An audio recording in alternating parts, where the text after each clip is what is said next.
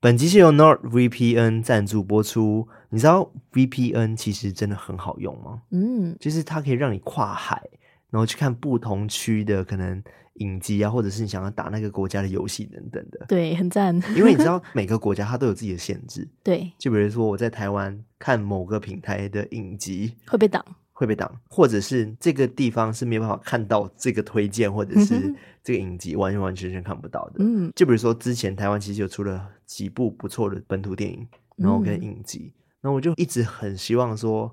我妈可以看得到，嗯，因为大家知道我是马来西亚人嘛，对不对？所以我就觉得，到底有什么方式那边可以看到呢？这时候其实有 NordVPN 就很方便，因为你只要一键按下去，你就可以直接换掉你的地区，嗯，然后直接可以跨海来到台湾，然后去看台湾的现在播的电影或者是播的影集等等的，所以真的很方便，超方便诶。而且这个 NordVPN 呢，其实它是国际非常有名的品牌，然后它也非常的安全，它可以帮你隐藏你的 IP 之外呢，它可以保护你的网络安全，就是阻止一些可能恶意软体的攻击啊，或者是网钓鱼的网站，对，钓鱼网站等等，诈骗等等，这些都很多。嗯，超级按进去有可能就会被盗了，好可怕哦，对不对？嗯，对，所以他们其实是有这一方面的安全的管理的。嗯，很好哎。对，所以其实它用起来又安全又方便。像是我很爱打游戏的人，嗯，所以有时候我想要下载一些国外的游戏，其实是下载不了的，对，很麻烦，而且。通常都会用一些可能呃网络上的一些随机的一个换 IP 的软体，嗯，但是其实我们不确定它安全性到底好不好，嗯，对，然后这时候你按下去有可能。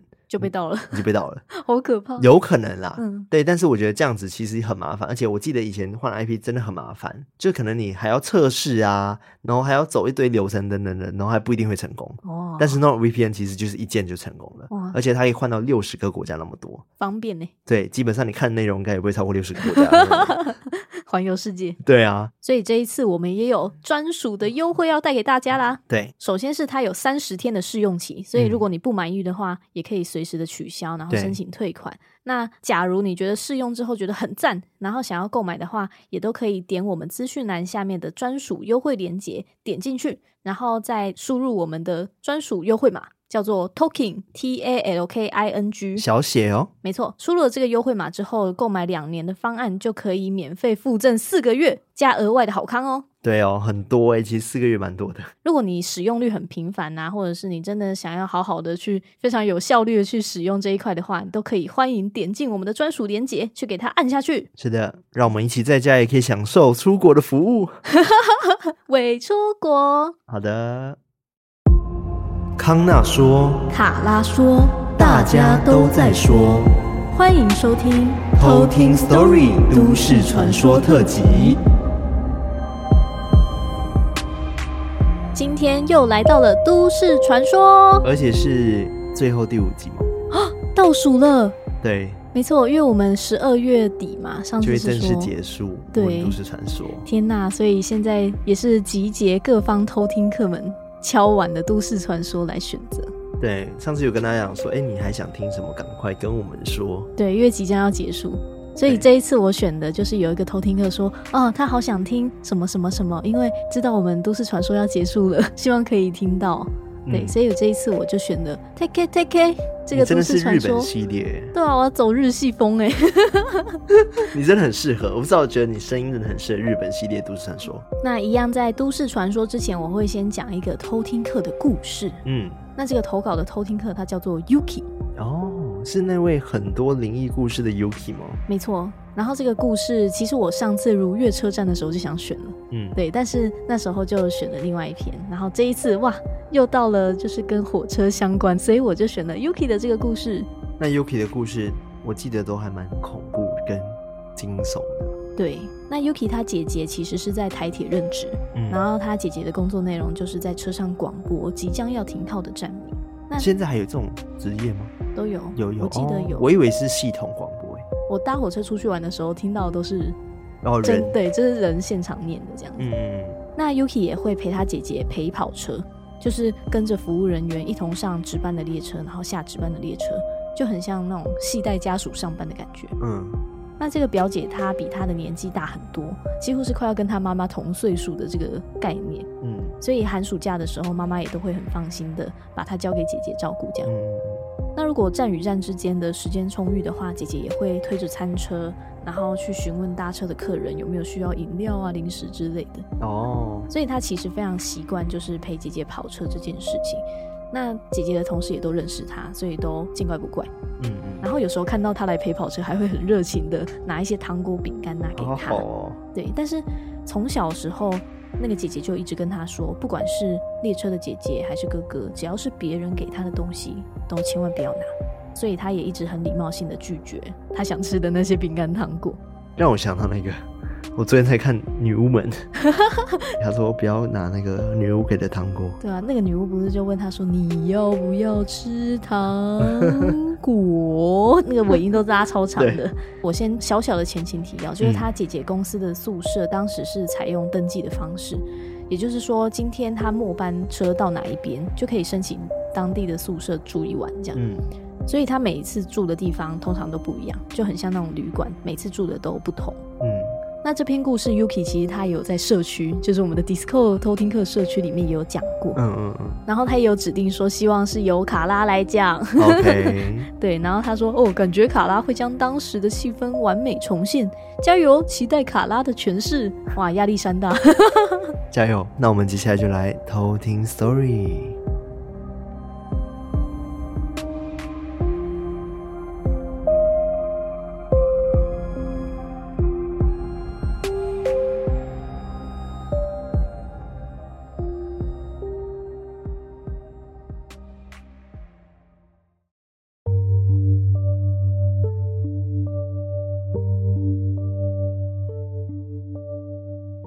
分享的故事发生在我国小的时候。记得当时正值暑假期间，我很高兴的跟姐姐撒娇，要陪她去跑车。但是这次陪跑车不一样的是，姐姐不是优先告诉我说不能拿别人给的东西，而是告诉我，不管我看到什么奇怪的事情，或是听到什么奇怪的声音，都千万不要去看、去问，或者是回头反应。这次的列车是从高雄出发，终点站在花莲。我跟往常一样，在各个广播室里面游走。一路上没有什么事情发生，在经过桃园之后，我就有点累了，所以就躲在广播室里面小睡一下。一直到列车开到宜兰的时候，姐姐找到了我，并且叫我起床准备一下。因为再过一下就要到终点站了，我整理了一下随身的包包跟姐姐的物品之后，就在附近的车厢来回闲晃。我看着外面已经漆黑的景色，也大约知道现在的时间应该是超过八点后了。到达花莲之后，外面的景色几乎是全黑。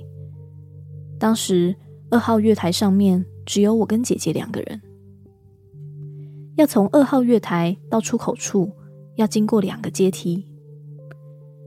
第一个阶梯是从我们所在的二号月台下去到铁轨，走过两条铁轨之后，才会遇到上一号月台的阶梯。阶梯其实不长也不大，大概就一台餐车的宽度。那也因为。我很少跟姐姐跑到花莲这边，所以对于不熟悉的区域，我就会习惯性的跟着姐姐走。而正当姐姐走到阶梯前面的时候，忽然间，姐姐停了下来。我看见她表情很凝重的低着头不说话，我就问姐姐：“姐姐，怎么了？是不是有东西没有带到啊？嗯，应该都有吧。”你的包包、行李，而就当我继续要说下去的时候，姐姐忽然阻止我说：“嘘，不要讲话。”我以为是姐姐在思考事情，所以才叫我垫垫，不要吵。而就在这时候，从我的右后方出现了一个“叽拐叽拐”的声音，就是很像那种餐车的轮子。没有上油的那种杂音，我以为是姐姐的餐车没有放好，随着斜坡滑动，所以才发出声响。我本能的想要回头去看一下，但姐姐就及时的把我的头转回，然后再小声的对我说：“嘘。”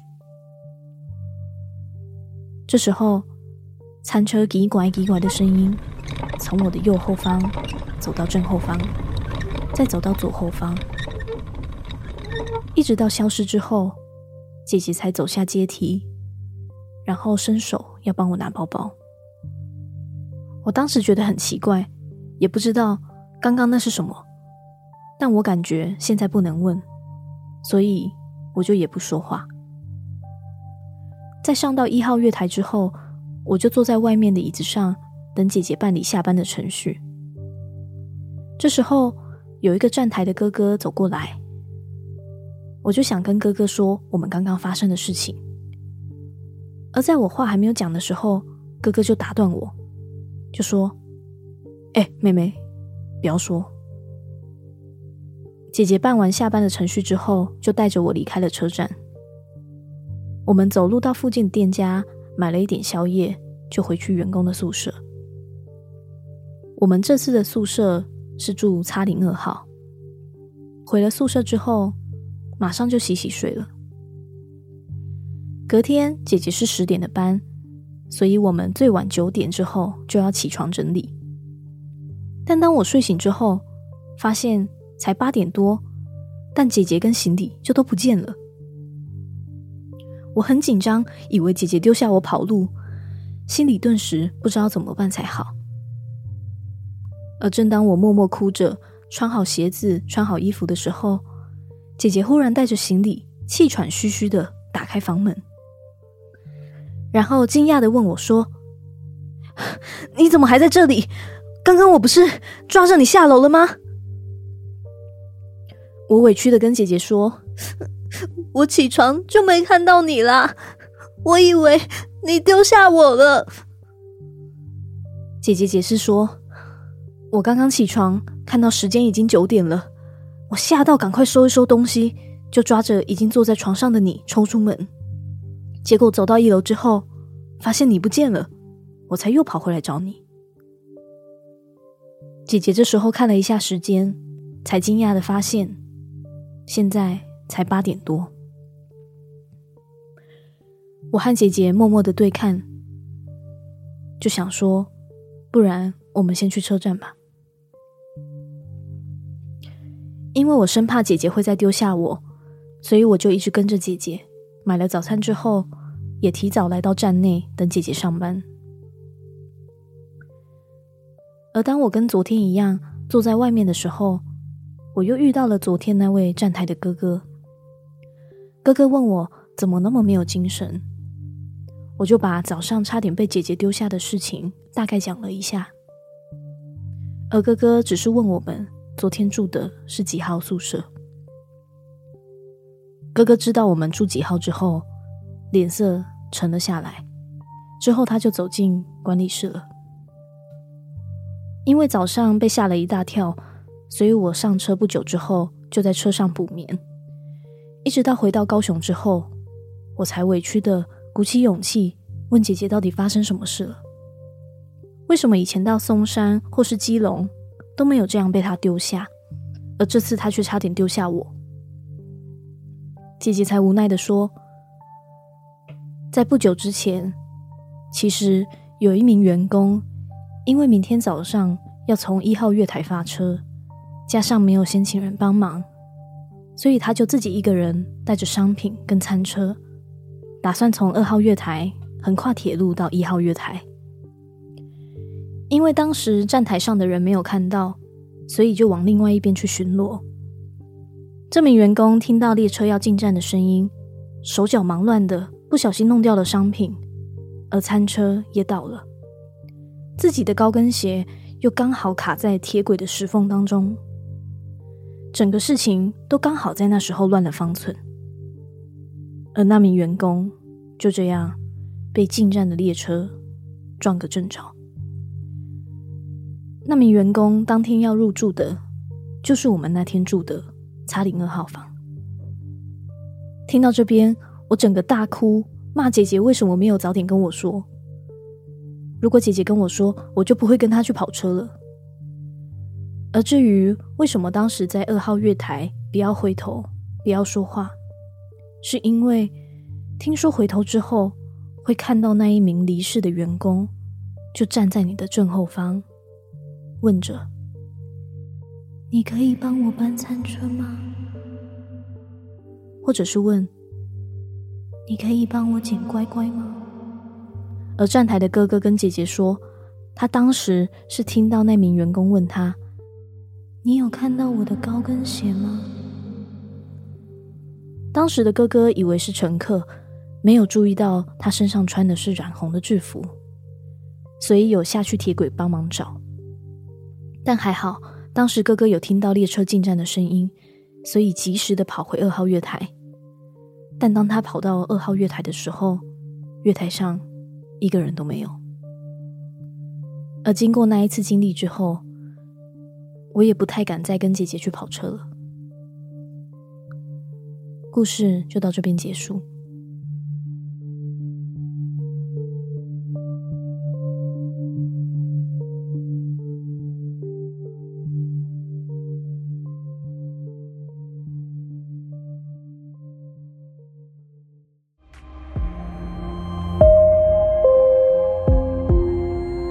觉得这故事真的有惊悚到哎、欸，嗯，而且又是那种火车月台上面发生的事情，对啊，而且我觉得真的被火车撞到很危险的，很可怕。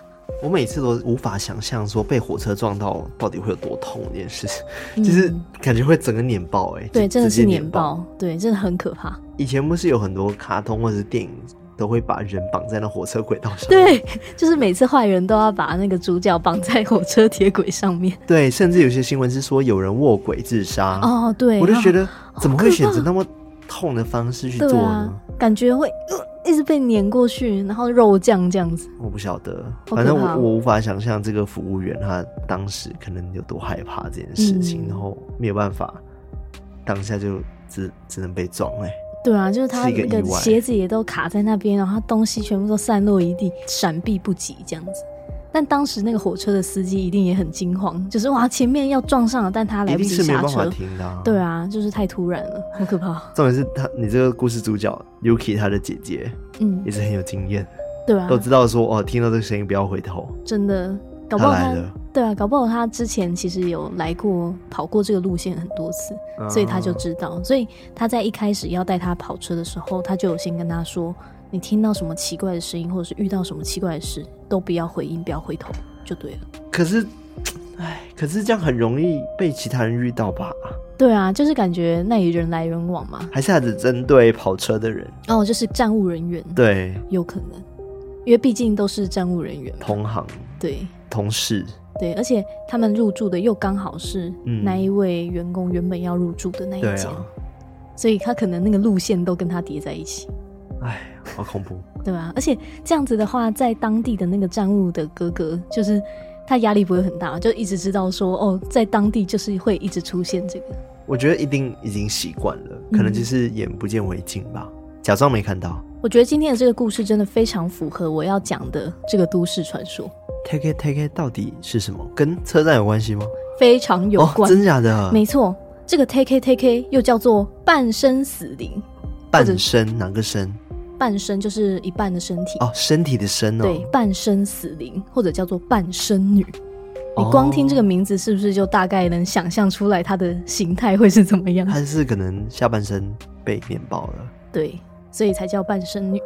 那这个 take it take it 其实是一个撞声词啊，它出现的时候会发出的声音，对，就是它移动的时候会发出这种 take it take it，但我们中文是翻成咔嗒咔嗒的声音。哦，对，那为什么它会发出这样 take it take it 的声音呢？嗯，不是哈姆太郎哦，嘿嘿，咔嗒咔嗒的声音，你知道哈姆太郎吗？我知道哈姆太郎啊，对啊，但是我不记得他 take it take it 啊，他会嘿嘿，哦嘿嘿，对，他是嘿嘿。它是 take it take it，好、啊，我刚刚想到了。OK，那为什么它会发出这个 take it take it 的声音？是因为最常见的说法是，传说在二战结束后的某一年冬天，北海道的一个叫做鹿岛林子卡西玛雷口的一个姑娘，她、嗯、在上班的路上被美国大兵强暴，强暴了。当天晚上，她就从铁路桥上面跳下去，就被迎面而来的火车碾碎下半身。Oh no！那因为北海道夜晚的时候其实气温很低，所以他血管收缩之后，变得他不会马上的死去，所以他没有大量出血，但他也就是拼了命的想要爬回火车站。这时候他被火车碾过的时候，已经是下半身都不见了，嗯，所以他就只能用上半身，然后用双手这样子撑着地板，这样子拼命的爬到火车站，嗯。当时他爬到火车站之后，有一个铁路的工作人员马上就发现他，但是他没有救林子，他就用一块很大的塑胶布就把它盖上去，因为他可能看到林子这个状态，他就想说他死了，哦，对，可能没救，他就把它。盖起来这样子，嗯嗯、然后林子就在这个绝望中缓慢痛苦的死去，他就带着这个怨念死掉之后，变成了半身死灵。嗯，那之所以会发出咔嗒咔嗒这种 take take 的声音，是因为他没有下半身嘛，所以他就只能用手肘在地上高速爬行，嗯，所发出的那种 take take 的声音，嗯。我看到这个 take take 第一个就让我想到那个九品芝麻官，那有一个你说写个惨字，不要在你脚上写个惨字，那个超好笑的。我上次电视又转到，我在那边看了很久，很好笑，笑死我。那跟大多数的都市传说一样，这个 take 它有非常多的传说的版本。我刚刚只是超级无敌简介的大概它的由来，但是其实很多都有它不同的细节。那大多数的版本，它都把 Take 的主角描述成一个女性。那也有很少很少的版本是以男性作为它的主角。嗯，那我接下来讲几个比较完整的、有前因后果的故事的说法。因为刚刚其实是比较浓缩的，就是说在二战结束，然后有一位叫做鹿岛玲子的一个女性。嗯然后士兵对对对，然后后来就是被那个站务人员见死不救嘛。嗯，对。但其实这两个有不同的发展的故事。嗯，那第一个比较完整的故事是在昭和时代的时候，有一个美女叫做鹿岛玲子。那在第二次世界大战之后，因为日本战败，有被美国接管了一段时间，所以街上也到处可以见到美国的士兵。嗯，就在某一天深夜。鹿岛玲子，他就走在加古川车站的附近，他就遇到了一群美国的士兵，就不幸的被他们轮流羞辱。这样，其中一个美国的士兵就很害怕事情会曝光，所以就开枪打了玲子的双脚，哇，然后就弃置在荒野当中。嗯，然后就在鹿岛玲子他濒临死亡之际，刚好有一位医生经过，就及时救了他的性命。但因为他的脚已经快要被细菌感染了，所以他的双脚就必须截肢，他才有办法保住性命。而虽然玲子她幸运的捡回了一条命，但是因为她失去了美貌，然后也失去了自由，所以她就慢慢的对人生失去了兴趣。某一天的时候，她就趁着一次外出，就坐着轮椅，然后到古川车站的铁道桥上面，他就扭曲着身体，费尽全身的力气爬上了围墙。毫不犹豫的就跳下去。这时候刚好有一个列车呼啸而过，鹿岛玲子就这样被当场碾死。哇！那事发之后，警方就在铁道上面找到了四处飞散的一些残肢啊遗体，但不知道为什么，怎么样都找不到头颅，就是林子的头。但是只有头分开了。对。那从这件事情之后，在火车站的附近。也陆续发生很多离奇死亡的案件，嗯，像是说原本身体很健康的人，他到夜晚会突然的离奇暴毙。这些死者也都有一些共通的点，就是他们在死亡的前三天都曾经经历过一些很奇特的遭遇。根据其中一名死者生前的说法是，他某一天下车经过车站的时候，他走着走着，他眼前就忽然出现一团白光，他仔细一看的时候。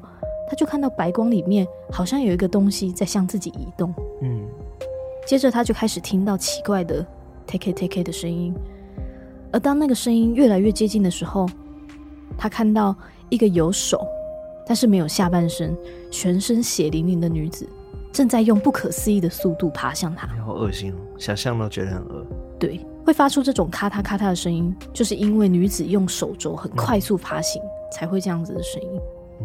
所以接下来的三天，他都一直听到这种 “take take” 的声音，直到第三天，他就被这个半身女抓到，然后就死亡。嗯，这个是其中一个比较完整、有前因后果的一个故事的说法。就是有人说，就会在车站附近啊，就是会离奇的死亡，不知道为什么从那个时候开始。那另外一个说法是，传说在北海道的一个寒冷的冬天，当时是午夜的时分，下着大雪，有一列火车一如往常的在轨道上面行驶。突然，火车司机就看到一名女子冲出来，跑到铁轨上面，他马上拉刹车，但已经来不及。那辆列车就撞到那一名女子，拖行了数十米才停下来。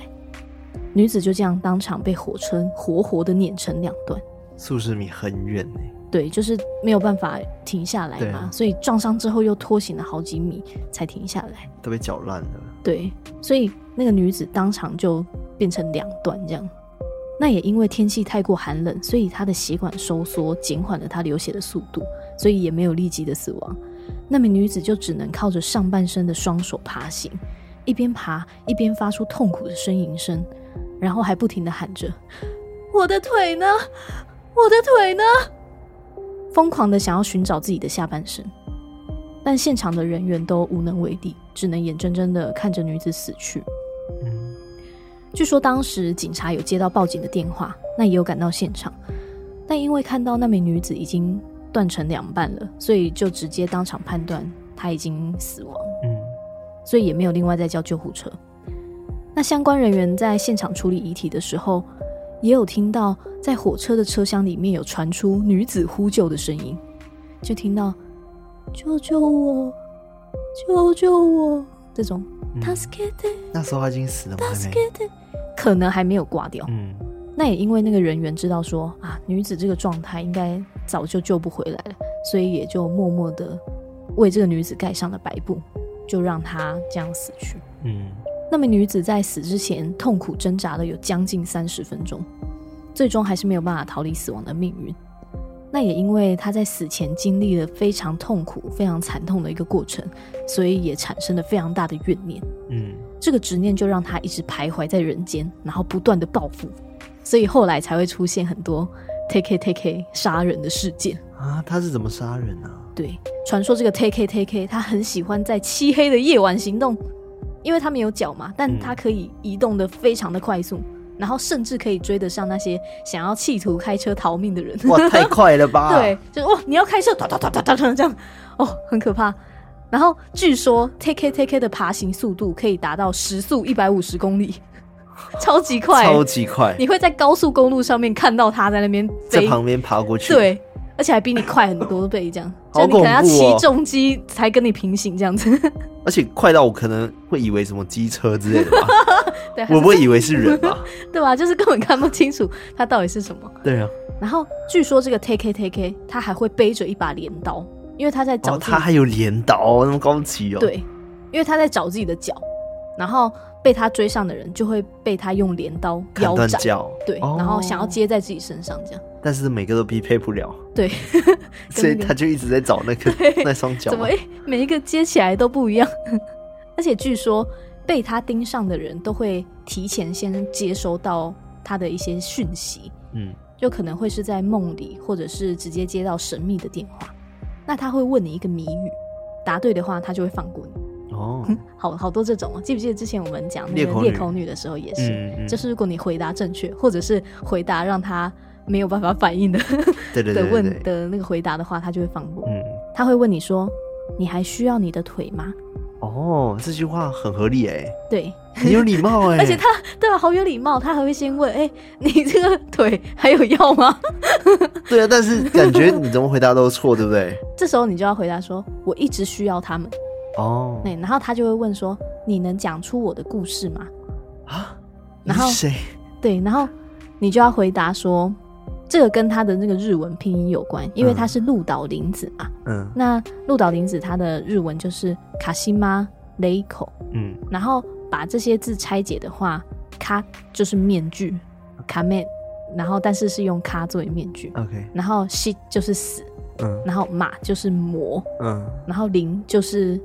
灵魂的那个灵，嗯，口就是事故，嗯嗯嗯，对。然后你只要回答出这个谜语的话，他就会啊，你答对了，然后放过你，就让你走。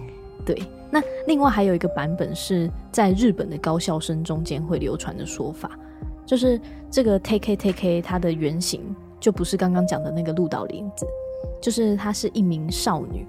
嗯，然后他只是单纯在通过平交道的时候被铁轨卡住，就跟刚刚那个站务人员的情况很像。嗯，然后也因为闪避不及，就压过了他的身体，把他压成两段。嗯，从此之后，他的上半身就四处爬行，想要找无辜的人，希望他们能了解他的悲惨命运。所以他们中间也传说，这个半身死灵他会趁你上厕所的时候爬进窗户。呃，好恶。对，然后也会问你说。我的脚在哪里？这样，然后如果没有回答说明神铁路，嗯、就是还要，要回答点地点地点的话.对，如果你没有回答正确的话，就会被他扯掉双腿，就直接被扯掉这样。Oh my god！OK，、okay. 对，那像这样子的故事，也当然就是有被影视化，有被拍成电影。我发现很多日本的都市传说都很爱这样子拍成电影。嗯、那他的这个电影的名称就叫做《半生死灵》。哎，他也出《半生死灵二》，还有续集哦，有这部电影啊？对，他是日本导演白石皇士，也是鬼片拍的，对，也是鬼片。嗯，然后就叫做《半生死灵》。如果大家有兴趣的话，可以去网络上找。然后我还找到一个电影叫做《裂口女 VS 半生死灵》，真的假的啦？有这种电影，就很像之前我们讲的那个茄椰子大战。贞子。对 的那个概念，然后这次就有一个裂口女 VS 半身死。灵，他们两个都跑很快，对，他们是赛跑吧，速度大对决。你有看过很多日本动画，就是他们飞在一起，然后叮叮叮，然后跳另外一边，叮叮跳跳另外一边，叮叮叮，都很快。有火影忍者啊，或者是超梦跟那个梦幻也会，打打打打，打打感觉他们也是这样，他们也是这样。对，我看到的时候就很好笑，嗯，很有趣啊，感觉是一个 B 级片，对，B 级的，对，但他的资料也很少，所以应该是 不怎么有名吧？嗯，可能还是很有名，我们不知道。对，搞不好在日本那边很有名。嗯，对，我发现真的很多日本的都市传说或者是日本的鬼片，他们的背景都是跟铁路啊、铁道有关。嗯嗯，像那个《鬼来电》也是有一幕，我记得是。有个女生就走在那个铁轨旁边，就是他们很多是那种铁道桥，嗯、就是铁路上面还会有一个桥。她在经过那个桥的时候，她的手机就响，就那个噔噔噔噔噔噔噔噔这样，然后她就在上面发生意外，然后直接掉下去被车撞死。我在想说，会选择轨道的原因是因为轨道真的是一个很危险的地方吧？嗯，我觉得，而且会让人家觉得很害怕。对，而且感觉很容易发生事故。嗯。所以其实也有一个说法是，当时林子会掉下去，并不一定是自杀的，就是也有一种说法是他是被人推的。哦，对，就是被推到被陷害，对，被陷害，然后被推到铁轨上面。嗯嗯，对，就是关于这个都市传说有非常多的小小的说法，嗯、但大概都是因为他被火车撞成两半之后，很多见死不救的人，他就只能拖着他一半的身体到处爬行。对，然后想要要腿这样子，嗯，大概是这样子的故事传说。哦，嗯，哇，我我觉得日本都市传说其实真的有些都还蛮像的。对啊，而且他们都很有创意，我觉得。但是我觉得这个地点就是也很符合，就是在北海道，然后整个天气都很冷的地方，感觉真的你的血液没有办法大量出血，真的会比较减缓死亡。我不知道这个有没有医学上的根据。我觉得有可能吧，嗯，应该是有这可能性嘛。应该是有吧，听起来很合理耶。但他就这样爬爬爬，我觉得哦，好太可怕了。我觉得如果我是可能旁边的路人或站务人员，我应该第一时间也是。赶快叫救护车，不管他有没有救，嗯、就当然看到他人还活着，就是先叫救护车。其实我在想，为什么你每次讲日本都市传说的时候，我都会很想到那个地方去看一看。嗯，但是像上一集我讲那个马来西亚的都市传说，我就不想去那个桥看。我觉得桥很可怕。对啊，但我就觉得日本那个我就好想去看了，是因为我想出国的关系。我觉得有可能，可是马来西亚对哦对啊，对你来说是回国，不是出国，你一直都在。而且我打高端出不了。日本不接受，其实可以啊，就是只是要多付那个核酸的检测的钱，就麻烦了。对，就比较麻烦，所以我赶快要去补别的。对，哦，现在可以打啦，可以打那个追加，但是好像要补到两季耶，因为我们不是第三季才打别的吗？哦，对，我跟你都是一二季打高端的，对，所以我们可能还要再一阵子。我自己预估是明年啦，明年出国，差不多，差不多。反正我要先回家嘛，对不对？你先回家再说。马来西亚有有，他们接受高端。哦哦，那还好啊，我觉得还不错。对啊，那还好，就比较方便一点。没错。哎呀，好想出国，那我也想去看到如月车站。对啊，感觉是个很漂亮的景点。对啊，就感觉哇，那个火车坐一坐就哦。如月车站到了，就想下去看仙境的感觉。对，就感觉是仙境。嗯，然后一个世外桃源，这是观光。是不是里面有超多可怕生物？对啊，然后进去就出不来，这样。对，哦，可怕。那我今天关于 Take Take 半生死灵或者是半生女的都市传说就到这边。好的，那接下来呢，我们来感谢我们的干爸干妈。那这一次呢，赞助我们。未来演唱会计划的有一位，而且他已经赞助第二年喽。他叫做 Big Mama。他说呢，第一次赞助你们是在 EP 一二九，由康纳念出来；第二次赞助你们是在 EP 二一三，让卡拉念出来。所以第三次赞助能不能私心让艾瑞克来念呢？没有问题的啦。好的，那么就由我来念了。偷听课的一员的我呢，很高兴能和你们一起走到这。遗憾。听到都市传说系列要结束了，回顾过去两年的历史，虽然已经是最长寿的单元了，但还是想听到更多不同的都市传说啊！会有机会的。每天上班的时候，满心期待用蓝牙耳机回味不同的故事，总让我沉醉其中。最后，希望能跟你们一样，走过下一个又一个的周年，赞啦！哎，有没有发现我的藏头诗呢？完蛋，因为跑板。完蛋，因为跑版。应该是偷听史，我现在看到的版是偷着听年史听后事起，但应该不是吧？不是，嗯，我看一下，应该是偷听史道心我个，应该是偷听史多利，偷听史多利我有我最赞嘿，是吗？不知道，这个太难了啦。我们研究了很久，但是我真的看不出来。好，那就是这样了。偷听史多利最赞，我们我们 get 到你了，谢谢，谢谢 Big 妈妈。而且他最后还说呢，很期待收到你们第二年的小礼物哦。没错，就快寄给你了，再稍等一下下。谢谢 Big 妈妈，谢谢，赞啦。那最后呢，也要提醒大家，记得去关注我们的 IG，然后在各大可以收听 Podcast 平台，Apple Podcast、Spotify、KKBox、Firstory，还有。那里？Mixer Box，到处可以听 Podcast 的地方。对，按赞、订阅、分享、留言，没错。然后再呢，也欢迎就是你多多投稿你的鬼故事给我们。嗯，而且包含就是我们的都市传说，暂时要告一段落了。没错，我相信未来还是会有机会做都市传说。对，只是今年够了。对，但是如果大家有特别想要听的，欢迎敲碗给我们。对，不敲就没机会了。没错，最后的机会喽。开始威胁大家。对，好了，那就到这边喽。我们下次再来偷听 story，拜拜。